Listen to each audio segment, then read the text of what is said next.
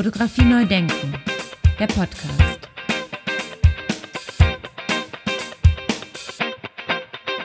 Ja, ganz herzlich willkommen zu einer weiteren Ausgabe von Fotografie neu denken. Mein Name ist Andy Scholz.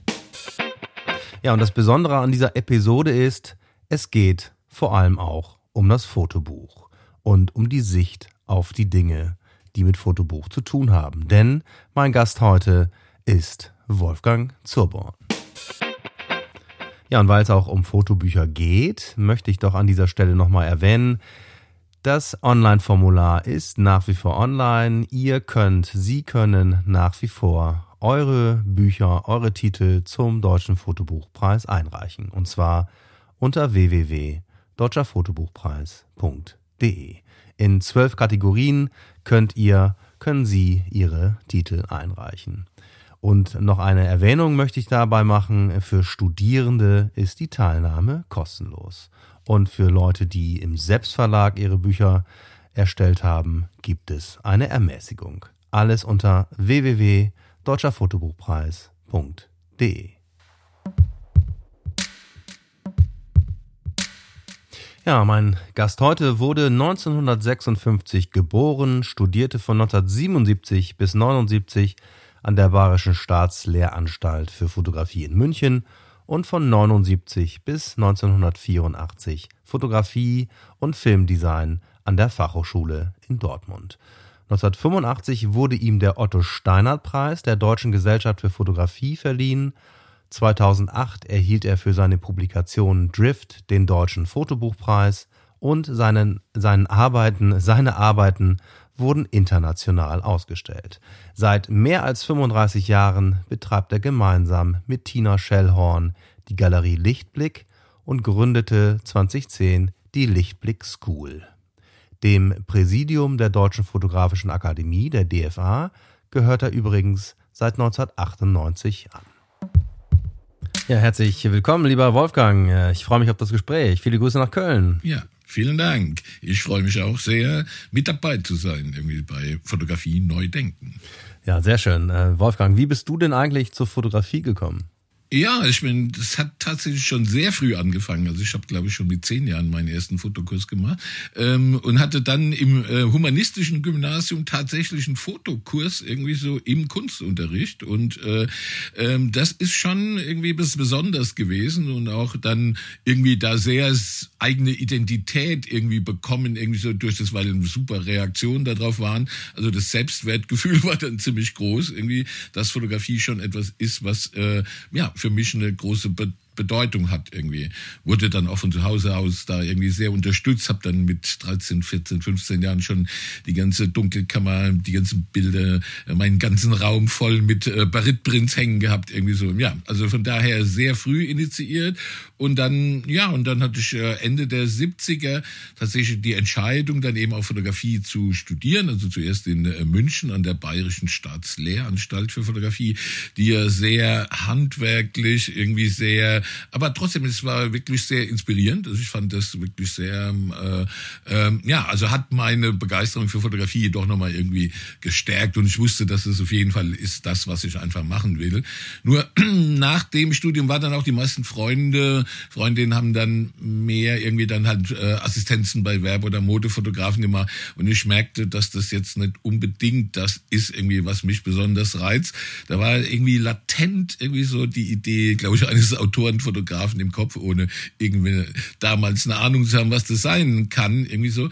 Bin dann eben nach Dortmund, dann wusste ich, dass ich einfach nochmal weiter studieren will und habe dann nochmal in Dortmund an der FH Dortmund irgendwie nochmal weiter studiert äh, und äh, muss sagen, das war ja Ende der 70er, Anfang der 80er für Fotografie schon eine ziemlich entscheidende Zeit, weil die dann äh, tatsächlich den Zugang zu den Museen gefunden hat, also Fotografie als Kunstform doch sehr respektiert wurde und äh, ja die Zeit, in der auch Klaus Honneff eben diesen Begriff dieser Autorenfotografie entwickelt hatte und äh, mit dem ich mich schon sehr identifizieren konnte. Ja? Also das dass man eben nicht der Auftragsfotograf ist, der jetzt äh, in einem ganz bestimmten klar definierten Sinne irgendwie fotografiert, sondern schon seine eigene Sprache findet, irgendwie so, um letztlich ein Statement über unsere gegenwärtige Zeit zu machen, aber eben auch nicht der reine Künstler, der losgelöst ist von jedem Abbild, äh, sich von der rein fotografischen Haltung äh, entfernt. Also das war für mich, glaube ich, schon ein wichtiger Punkt, um so eine eigenen, ja, um den eigenen Spielplatz abzustecken, auf dem man dann eigentlich auch arbeiten kann. In der, in der Zeit war es dann aber auch so, dass äh, mit vielen Freunden, das war auch Ingo Taubhorn, Susanne Brügge, äh, dass man eben auch schon die Ideen wirklich entwickelte, dass man eben als Fotograf, zu der Zeit es nicht reicht, einfach nur äh, Fotograf, Fotografin zu sein, sondern dass man auch die eigenen Wege auszustellen, die Arbeiten zu präsentieren, dass man da auch mitarbeiten muss, dass da letztlich eine Szene irgendwie auch kreiert wird, wo diese neuen Ideen zur Fotografie dann eben auch präsentiert werden können. Und so kam das dann eben dazu, dass ich nach dem Studium ziemlich bald dann auch mit in die Galerie Lichtblick eingestiegen bin hier in Köln, die wir jetzt ja auch mit Tina Schellhorn zusammen schon seit 37 Jahren jetzt machen hier in Köln. Und muss man schon ganz schön verrückt sein, das zu machen. Äh, aber ähm, ja, die ja nie auch eine kommerzielle Galerie war, das war eigentlich schon immer mehr wie so eine Art Kunstraum, irgendwie so, um wirklich aktuelle Positionen der Fotografie zu zeigen. Aber eben auch sehr international irgendwie irgendwie so, also junge deutsche Fotografie, aber auch sehr viel internationale Fotografie. Und dadurch hat sich natürlich meine Perspektive doch auch deutlich erweitert irgendwie so. Und äh, die ging ja dann auch nochmal jetzt vor ähm, 13 Jahren irgendwie in die Lichtblick School über. Also da kommt eben ein anderer sehr wichtiger Zweig von mir, also weil ich einfach unheimlich gern irgendwie auch äh, meine Ideen zur Fotografie weiter vermittle, weiterleite und da eben auch äh, das, da Workshops leite, die erfreulicherweise auch doch sehr gut funktionieren, also sehr großen äh, Zuspruch haben irgendwie für Leute, die eben auf dem Weg sind, ihre ganz eigene Bildsprache zu finden. Und in dem Zusammenhang auch das Fotobuch eine ganz wesentliche Rolle spielt, wo ich ja mit Markus Schaden zusammen auch Workshops mache. Ja, so ein kleiner Abriss. Wunderbar, das klingt doch fast so, oder jetzt höre ich so ein bisschen eigentlich daraus, du warst doch eigentlich prädestiniert dafür, dann relativ bald eine Professur zu kriegen, oder nicht? Ja, ich muss sagen, dass ich mich schon sehr oft für irgendwie äh, Professuren beworben hatte. Also über diese Art von Bewerbungen könnte ich, glaube ich, auch ein eigenes Buch schreiben, irgendwie so. Und äh, äh, ich, äh, weil das ist schon irgendwie sehr spannend, dass äh, man selbst merkt, irgendwie so, dass eigentlich äh, die Art und Weise, wie ich unterrichte, irgendwie auch bei den Studentinnen schon meistens sehr gut ankommt, irgendwie so. Ich oft dann äh, zum Beispiel in Braunschweig nie weniger als 100 Anmeldungen für den Kurs habe, irgendwie so auch, der deswegen nie nie gestrichen wird, irgendwie auch.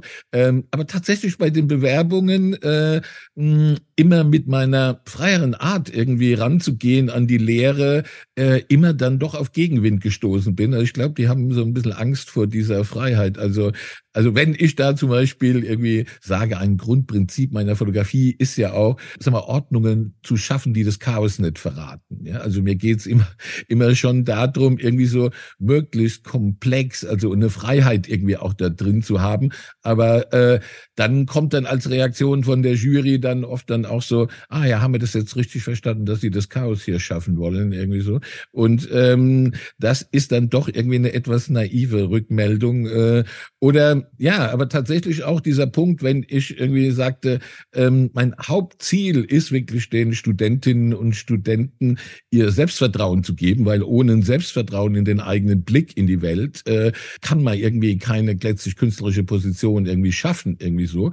Und dann kriegt man wirklich die Antwort aus der Jury dann, das meinen Sie doch wohl nicht ernst, irgendwie so. Und äh, ähm, und dann frage ich, warum und so. Und dann kommt dann, ja, Sie meinen doch wohl Bewusstsein und nicht Selbstbewusstsein. Also das ist ein sehr irgendwie klassisches, veraltetes Lehrmodell zu denken, dass das leere Fässer sind, die Studentinnen, die ich mit Wissen anfüllen muss, irgendwie so, sondern ich gehe immer davon aus, dass alles vorhanden ist und dass ich eher der Katalysator sein will, irgendwie so und irgendwie das verstärke, was in den Personen drin ist. Und dann hatte ich mich aber, nachdem irgendwie so einige von diesen katastrophalen Rückmeldungen irgendwie waren, äh, wie schon gesagt, immer der einerseits die Erfahrung, dass die Studenten und die Studentinnen das wirklich ziemlich immer gefeiert haben. Irgendwie so, und das war für mich letztlich das Entscheidende und das auch, was mir am meisten Spaß gemacht hat. Aber von dieser offiziellen Seite doch immer auf ein sehr veraltetes Modell irgendwie so von Lehre äh, äh, gestoßen bin. Irgendwie so, die unter der liberalen Decke irgendwie so äh, ist da doch einiges an super reaktionärem Selbstverständnis. Und dann war dann die Idee, dann meine eigene Schule zu gründen, dann eigentlich doch wesentlich. Und äh, merke, dass man eben gerade mit dieser Idee, mit dieser Art, wie man unterrichtet, einfach eine sehr große Anziehungskraft für die Person, für die Menschen hat.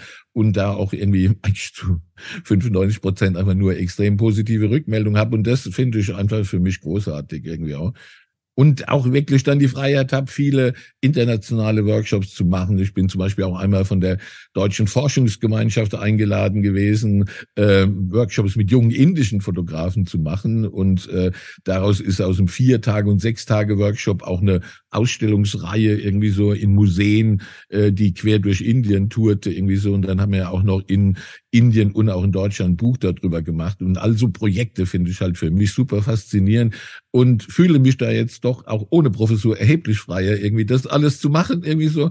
Und ähm, ja, und äh, da war dann eben auch die Re Reaktion von den indischen Fotografen, die dann sagen, you gave us our self-consciousness, irgendwie so. Und das haben sie von einem deutschen Fotografen definitiv nicht erwartet gehabt. Also sie waren doch dann sehr überrascht, irgendwie so. Ja, du hast ähm, gerade erzählt von der Galerie Lichtblick, äh, da bist du dazugekommen. Also du hast sie nicht mitbegründet. Ich habe sie nicht gegründet, aber es war im ersten Jahr, als die gestartet irgendwie war, irgendwie so. Ja, ich meine, das war ein Kollektiv damals, so die kamen eigentlich schon von Fotoingenieuren die ähm, war, glaube ich, damals auch eine sehr spontane Idee, irgendwie das zu machen. Am Anfang war das auch noch so ein bisschen mehr Autorengalerie, dass viele von den Fotografinnen, die das gegründet haben, dann selbst irgendwie ausgestellt irgendwie haben. Äh, und dann hat sich das aber immer mehr entwickelt und die anderen sind dann relativ schnell auch weggebröckelt. Also zum Schluss war es dann irgendwie auch Tina Schellhorn und ich, die das halt dann irgendwie die ganze Zeit gemacht haben. Und äh, ähm, ja, weil wir ja, also für mich war immer die Faszination einerseits sehr meine eigenen Fotografie irgendwie zu machen, aber darüber hinaus auch immer sehr offenen Blick irgendwie so auf alle möglichen anderen Strategien irgendwie so in der Fotografie zu haben, irgendwie so. Deswegen später bin ich ja nochmal in die Deutsche Fotografische Akademie, bin ich ja auch schon seit 30 Jahren mit im Präsidium. Und da geht's ja auch darum, irgendwie so die sehr unterschiedlichen Vorstellungen, Fotografie irgendwie so in einen Diskurs zu bringen, irgendwie darüber zu streiten, aber auf jeden Fall alle im Prinzip auch grundsätzlich erstmal zu akzeptieren, irgendwie so. In deutscher Fotografie war es für mich oft, dass es irgendwie doch manchmal wie die Becherschule doch sehr ideologisch irgendwie sich präsentiert haben und sehr eindimensional. Und für mich ist es wirklich da extrem wichtig, irgendwie so sehr offene Strategie zu fahren. Da fällt mir jetzt gerade die Frage dazu ein, äh, du hast vorhin erzählt, dass du von München äh, aus dann nach Dortmund gegangen bist. Also warum dann nicht zum Beispiel nach Essen? Oh, ich habe wirklich da irgendwie mich einfach erkundigt über das so in Essen war ja gerade so ein bisschen der Umbruch irgendwie so, weil äh, ähm, Otto Steinert irgendwie gestorben war. Also es war wirklich so alles so so in der Schwebe. Also ich habe mich da überall informiert und in Dortmund hat's halt dann irgendwie auch auch auch auch geklappt. Es war jetzt nicht irgendwie so eine äh, definitive Entscheidung damals. Also hätte ich auch diese Unterscheidung später von man sagt. Äh, ähm, ähm, aber ich war dann doch, also in Dortmund äh, war wirklich äh, in der Zeit für mich auch ein sehr fruchtbarer irgendwie Boden, muss ich sagen, äh, weil doch irgendwie einige Dinge entstanden sind, zusammen äh, eben auch zusammen mit Ingo Tauporn, mit dem ich ja damals zusammen studiert habe und auch Susanne Brücker. Da war schon so eine Aufbruchstimmung. Wir haben so gemeinsam eine Ausstellung kuratiert gehabt, die dann eben auch tourte durch Deutschland. Also deswegen, es waren die Impulse, die von da kamen, waren doch dann irgendwie sehr gut. Auch wenn ich natürlich von der eigenen Fotografie irgendwie so, also man definiert sich ja oft auch in Kontrastierung im Gegensatz zu dem, zu dem man irgendwie eigentlich, äh, weil irgendwie meine Vorstellung von Fotografie äh, ähm, die ich jetzt in den letzten Büchern auch mit Playtime und Drift und Catch irgendwie so, ich setzte schon sehr ab zu dem, wo ich eigentlich hin, äh, hingebracht wurde. Also mein Professor, der äh, Hans Meyer-Weden, der dann durchaus auch schon sagte, irgendwie so, dir geht's ja nur um Bilder und nicht um die Wirklichkeit, geh ein paar Schritte zurück und zeig die Wirklichkeit irgendwie so.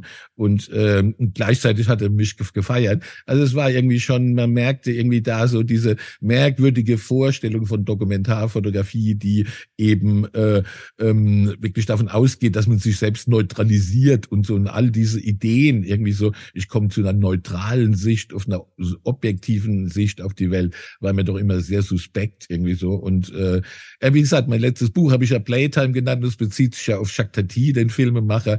Ich muss sagen, dass die Filme von Jacques Tati in der Zeit mich deutlich mehr beeinflusst haben, irgendwie so als äh, deutsche Dokumentarfotografie.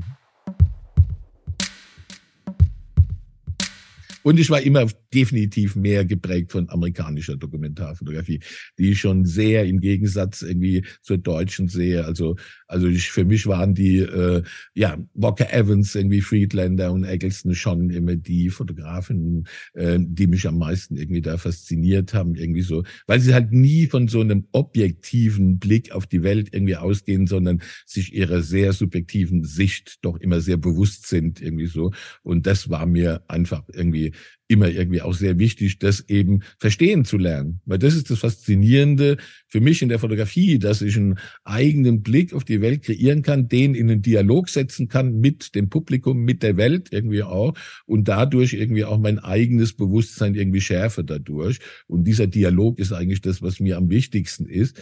Und in dem Moment, wo man sagt, das ist die Wirklichkeit, hört natürlich der Dialog auf.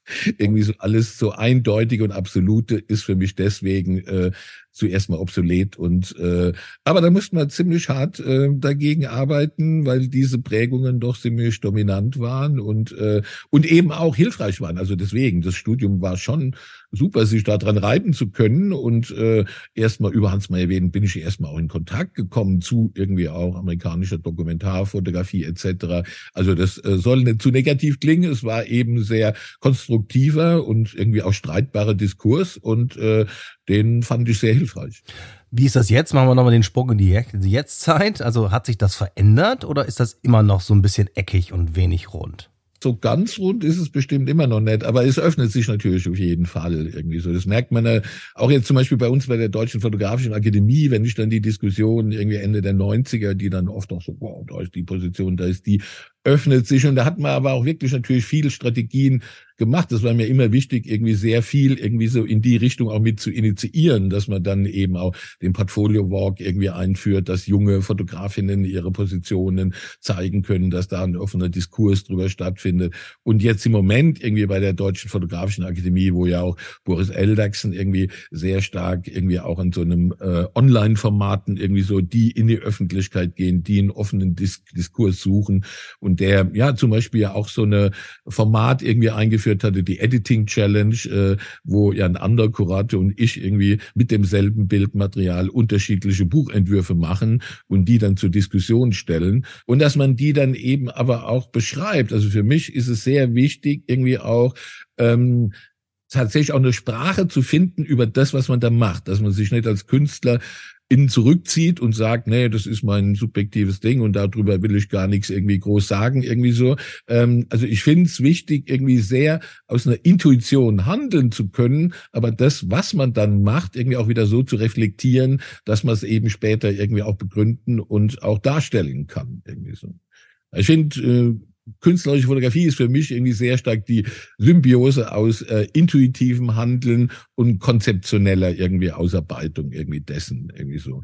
Aber das intuitive Handeln ist für mich extrem wichtig, das zu respektieren und das sagen auch dann haben für mich auch Studentinnen eben in Dortmund, als ich irgendwie vor, vor ein paar Jahren auch einen Kurs hatte im vierten Semester mit 44 Studentinnen irgendwie so auch und die dann sagten, was mein Timekurs machen, ist 180 Grad das Gegenteil zu allem anderen. Irgendwie so, ich, wieso, was ist da anders?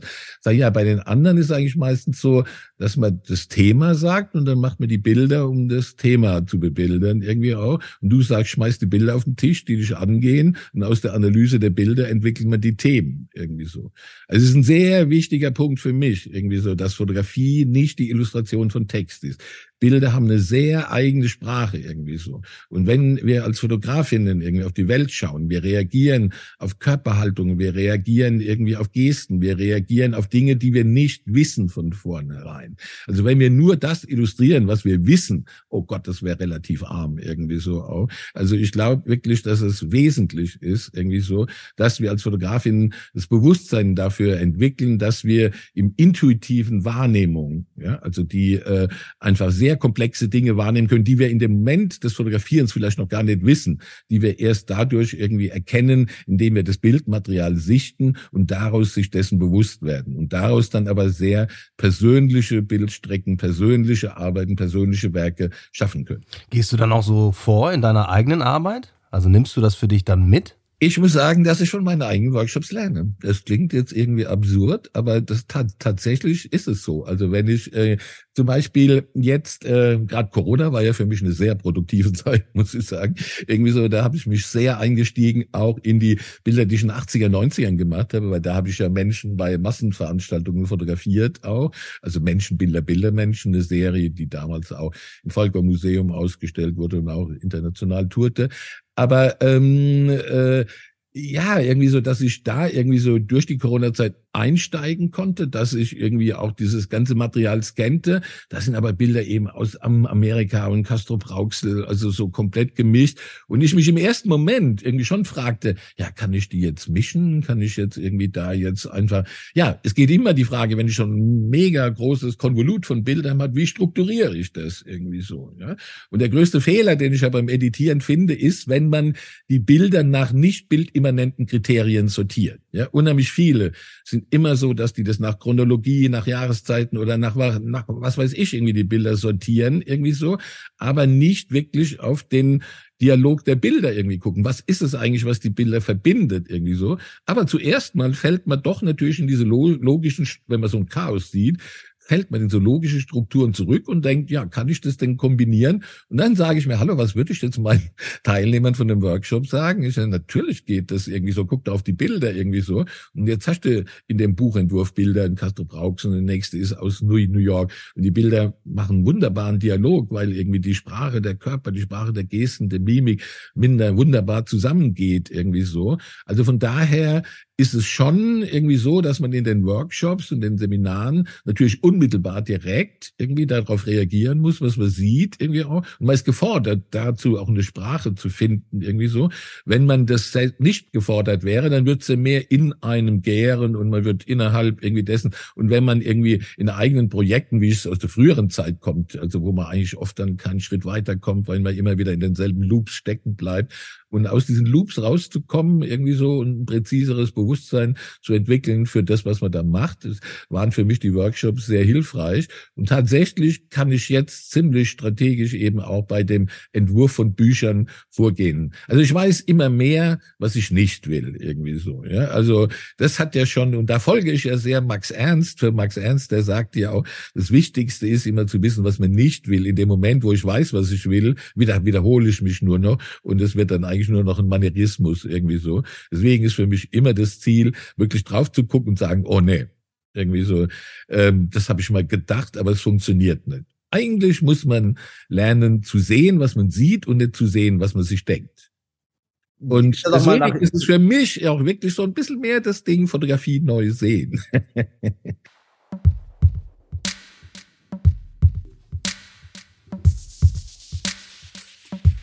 Ist das denn nochmal äh, danke übrigens für dieses schöne Wortspiel. Ist das denn auch mal nach hinten losgegangen? Das ist auf jeden Fall, ist es kein super geradliniger Weg irgendwie von den ersten Entwicklungen dieser Fotografie. Wenn man jetzt zum Beispiel, äh, sagen wir, die erste Erfahrung von Street Photography, also war für mich zum Beispiel auch Karneval in Köln Anfang der 80er Jahre irgendwie so.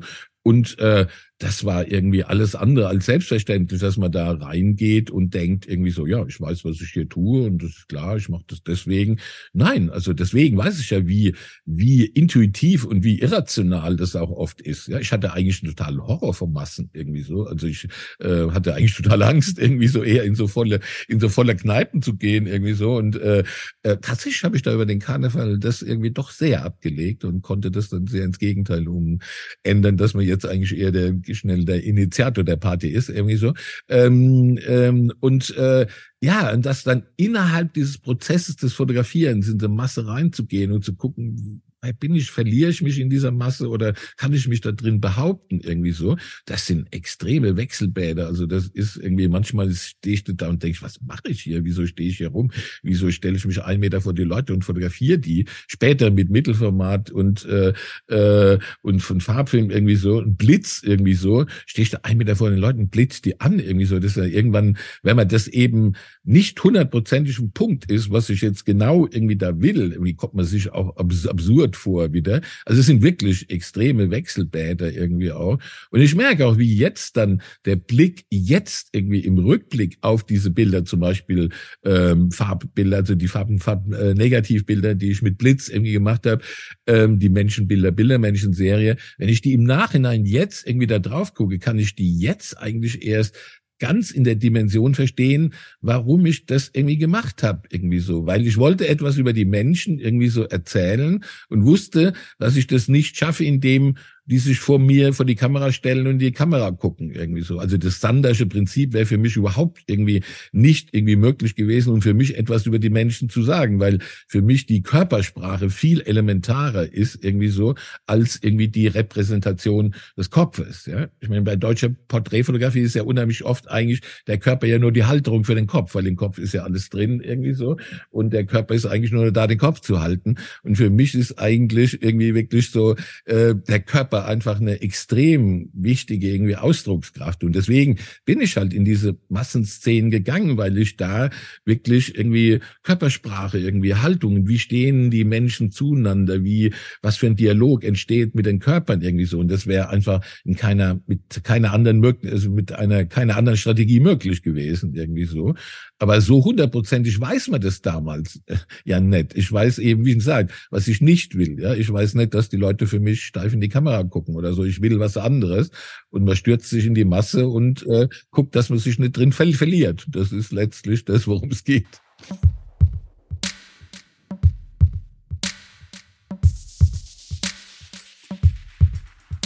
Hast du das Gefühl, dass du da alleine stehst mit, mit dieser Ansicht?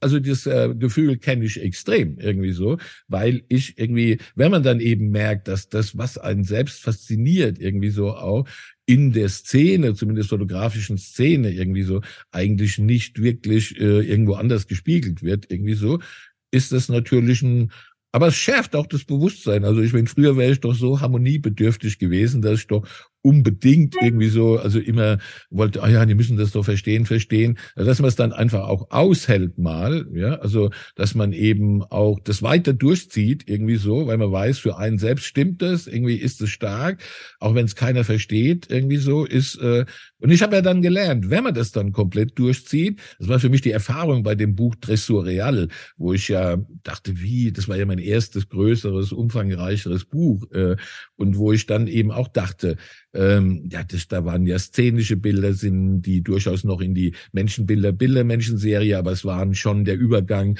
zu den eher äh, fragmentarischeren, abstrakteren Bildern, wo ich eben weg wollte von diesem reinen Momentfotografie. Äh, ähm, also das war für mich irgendwie äh, ein sehr experimenteller Prozess irgendwie auch. Aber ich merkte, in dem, wenn man den so konsequent irgendwie durchzieht und dann auch eine Buchform entwickelt, die fast filmisch diese unterschiedlichen unterschiedlichen Sichten miteinander verkettet irgendwie auch, dass man dann plötzlich so ein Publikum findet. Das war, glaube ich, das Buch, was am meisten Resonanz irgendwie so in ähm, ähm, ja in Publikationen irgendwie hatte, dass der Spiegel darüber berichtete etc. und so, obwohl kein, keine die Leute avisiert hatte irgendwie so. Das hatte mich dann schon überrascht und man plötzlich äh, Lob bekommen hat von denen, wo man eigentlich denkt, das sind ja eher die Gegner irgendwie auch und so. Äh, deswegen hatte ich da doch immer mehr gelernt, man muss einfach sein Ding komplett irgendwie so selbst durchziehen und letztlich manchmal nicht nach links und rechts hören ähm, aber dann eben in einen offenen Dialog irgendwie führen und so. Und dadurch habe ich auch viele Leute gehört, die dann sagen, sie haben es zuerst gehasst und dann langsam lieben gelernt, irgendwie so. Und das ist ja, ja, also in dem Moment ist es ja wichtig, so konventionelle Sichten auf die Welt aufzubrechen, irgendwie so. Aber es geht halt mir nicht darum rein, um den Protest oder aus dem zu sagen, ich will was anderes machen. Letztlich muss das, was ich mache, irgendwie so für sich so stark irgendwie einen Sinn machen und so stark irgendwie letztlich funktionieren, dass man damit irgendwie auch die Leute erreicht. Also so ein reine Protest irgendwie ist ein ziemlich dumpfes Modell. Absolut. Jetzt nochmal für unsere Hörer, Dressur Real, also können wir ja damit verbinden, wann begann sozusagen für dich das Thema Fotobuch? Ende der 90er. Ich meine, das Interessante, weil dann, ähm, ich hatte da ja schon angefangen, diese Labyrinthe zu machen. Das war ja auch eine Phase, wo ich so Art Montagen, Collagen gemacht hatte, so, so auf den Kopf gestellte Triptychen, also wo es mir darum ging, von diesem Einzelbild wegzukommen. Ähm, es war eben so dieser Moment, ich hatte die äh, Menschenbilder, Bildermenschen, die waren ja irgendwie Mitte der 80er irgendwie auch. Da hatte ich ja das Stipendium der ähm, Deutschen Gesellschaft für Fotografie, das Otto Steinert Stipendium und so und hatte dann eben damit auch äh, 87 dann eine Ausstellung im Volkwang Museum in Essen. War für mich natürlich cool, direkt irgendwie nach dem Studium eine Einzelausstellung im Volkwang. War aber auch fast eine Sinnkrise. Dann denkt man, hallo, und, und jetzt, was kommt jetzt danach irgendwie so? Also war nicht einfach irgendwie, sich danach dann auch wieder zu positionieren. Äh, und dann irgendwie so war aber der Punkt, dass ich dachte, ich will jetzt nicht allein in diesem in dieser Art der Fotografie, weil man wird natürlich oft irgendwie auch mit Martin Paar in Verbindung gebracht, irgendwie so, weil natürlich auch geblitzt, auch Mittelformat, auch Massenszenen irgendwie und so. Aber da gab es ja auch Reaktionen von äh, zum Beispiel Pierre Devin, der äh, für den ich auch so ein Projekt irgendwie so eine Auftrags äh, künstlerische Auftragsproduktion im Rahmen des äh, äh, Centre Regional de la also im Centre Regional de la Photographie, die hatten eine Reihe gemacht über Projekte, die über den Eurotunnel gehen. Und er hatte mich eingeladen, irgendwie da irgendwie mit zu arbeiten, irgendwie so eine Serie zu machen und sagt, ja, im ersten Moment könnte man denken, es ist wie Martin Paar, aber ich glaube, er hasst die Menschen und du liebst die Menschen irgendwie so. Und ich glaube schon, dass es irgendwie für mich so ein wichtiger Punkt ist. Also Zynismus ist, glaube ich, nie in den Bildern drin irgendwie so. Äh, aber es geht natürlich schon darum, halt möglichst nah irgendwie ranzugehen irgendwie so und ähm, ja, und dann war es aber irgendwie dieser Punkt, und deswegen gab es zu diesen Menschen, Bildermenschen natürlich so eine kleine Kataloge, Broschüren zu einer Ausstellung. Aber dann wollte ich schon eben die Idee, ein umfangreicheres Buch. Und das war, wie schon gesagt, die Zeit, wo auch irgendwie man angefangen hat, mehr mit dem Computer Computer zu arbeiten irgendwie auch. Und dann dachte ich, ja, jetzt kann ich diese Montagen endlich digital machen, musste die nicht zusammenbasteln, zusammenkleben und reproduzieren. Aber man tickt ja nicht so logisch irgendwie so, weil dann hatte ich irgendwie auch kein Interesse in der Zeit mehr an diesen Collagen, Montagen, sondern doch wieder mehr zum Einzelbild. Und dann war aber wirklich dann damit die Möglichkeit, irgendwie so diese komplexeren Layouts zu machen. Also das ganze Bücher letztlich wie eine Art von Montage, fast wie so eine Filmschnitttechnik so zusammenzufügen, dass man zwischen diesen verschiedenen Ebenen von situativen Bildern, fragmentarischen Bildern so einen ganz eigenen Bildflow irgendwie herstellen kann, irgendwie auch. Und das war wirklich so, wo ich das äh, wirklich das äh, Fotobuch als so ein ganz eigenes Medium gesehen habe, wie ich äh, meine äh, Bilder am stärksten irgendwie so auch äh, letztlich ähm, ja lesbar machen kann und daraus irgendwie so einen ganz eigenen Edit schaffen kann. Und war dann doch ähm, eben dann auch überrascht, dass es dann doch äh, letztlich von einem bestimmten Publikum, also jetzt kein Massenpublikum, aber von einem Publikum doch sehr irgendwie angenommen wurde und deswegen wollte ich dann immer weiter irgendwie da irgendwie in dieses Medium irgendwie reingehen. Und natürlich ist auch der Kontakt zu Markus Schaden, wo man dann eben auch bei ähm, in Aal bei dem Festival irgendwie so auch mit irgendwie so also sich so intensiv über die Bücher ausgetauscht hat und diese Art von Euphorie und Empathie, die er auch mitbringt, also die dann schon ansteckend war und man doch immer mehr in dieses Feld irgendwie reingekommen ist, irgendwie auch. Aber für mich ist es auch so, dass ich genauso fasziniert bin, auch irgendwie Ausstellungen zu äh, inszenieren. Also für mich ist das nicht das eine oder das andere. Also für mich sind beide Ausdrucksformen extrem wichtig. Und im Moment bin ich ja bei beiden sehr aktiv, weil ich permanent Ausstellungen kuratiere, aber gleichzeitig auch permanent eingeladen wird, Bücher irgendwie auch zu machen. Und dann war es irgendwie danach dann eben auch die nächsten Bücher, kann man so richtig sehen, wie die verschiedenen Strategien mit Bildmaterial umzugehen. Also das äh, Dressurial war natürlich die Mischung auch noch aus Hochformaten, Querformaten, also sehr stark mit diesen Brüchen irgendwie zu arbeiten, irgendwie so. Und dann aber bei dem nächsten Buch Drift, was dann im Kehrer Verlag rauskam, 2006, äh, ähm, dann äh, wirklich hier wichtig war, ähm, dass äh, ich doch nur die Hochformate irgendwie genommen habe, irgendwie so um da so eine Stringenz, irgendwie merkte, dass die Hochformate äh, doch wieder eine andere Konstruktion von Wirklichkeit sind, dass die von diesen beschreibenden, narrativen, erzählenden weggehen und eher so eine Verrätselung schaffen irgendwie so und merkte, dass wenn ich die konsequent in einem Buch irgendwie durchsetze, dass dann irgendwie auch äh, ja, konsequenter ist. Und äh, ähm, dann hatte ich ja damit irgendwie tatsächlich auch den Deutschen Fotobuchpreis mitgewonnen gehabt, irgendwie auch, weil ich merkte, da hatte ich aber noch sehr immer ein Bild auf der rechten Seite, sehr stringent, sehr letztlich da wieder streng um eher die Absurdität der einzelnen Bilder lesbar zu machen, irgendwie auch. Hat dann auch sehr funktioniert, aber dann bei den nächsten Büchern dann, äh, also dann gibt's ja die Bücher Catch und auch, äh, äh, was ja letztlich mit ähnlichem Bildmaterial ist, also eine ähnliche Haltung irgendwie auch. Aber merkte, dass ich wieder sehr stark interessiert war, diese Bilddialoge herzustellen. Also das für mich irgendwie spannend ist, wie auf einer Doppelseite zwei Bilder miteinander irgendwie so in Kommunikation, Dialog irgendwie zwischen den Bildern entsteht, der eben nicht irgendwie logischer Natur ist irgendwie, sondern dass man Dinge aufgreift, irgendwie, dass man visuelle Synergien schaffen kann, irgendwie so die komplexe inhaltliche und formale irgendwie ähm, ja Konstruktionen irgendwie herstellen. Und das fand ich doch irgendwie sehr spannend.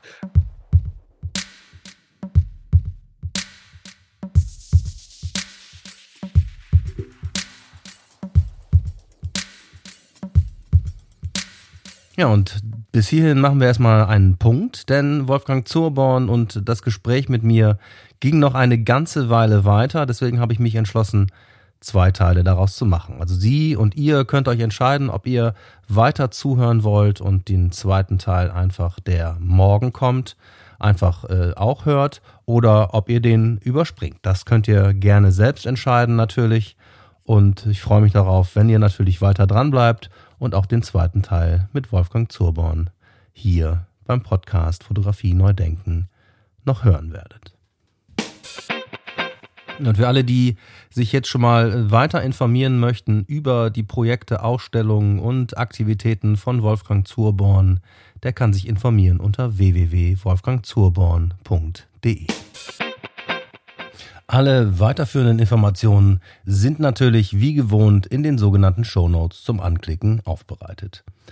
Wie gesagt, die zweite Hälfte des Gespräches kommt direkt hier im Anschluss, morgen oder übermorgen oder wann Sie und ihr die Episode weiterhören wollt. Und ich sage jetzt erstmal ciao ciao, vielen Dank fürs Zuhören und wer teilnehmen will am Deutschen Fotobuchpreis, Online-Formular ist online unter www.deutscherfotobuchpreis.de. Bis dahin, ciao, ciao, alles Gute, bis zum nächsten Mal. Fotografie neu denken, der Podcast.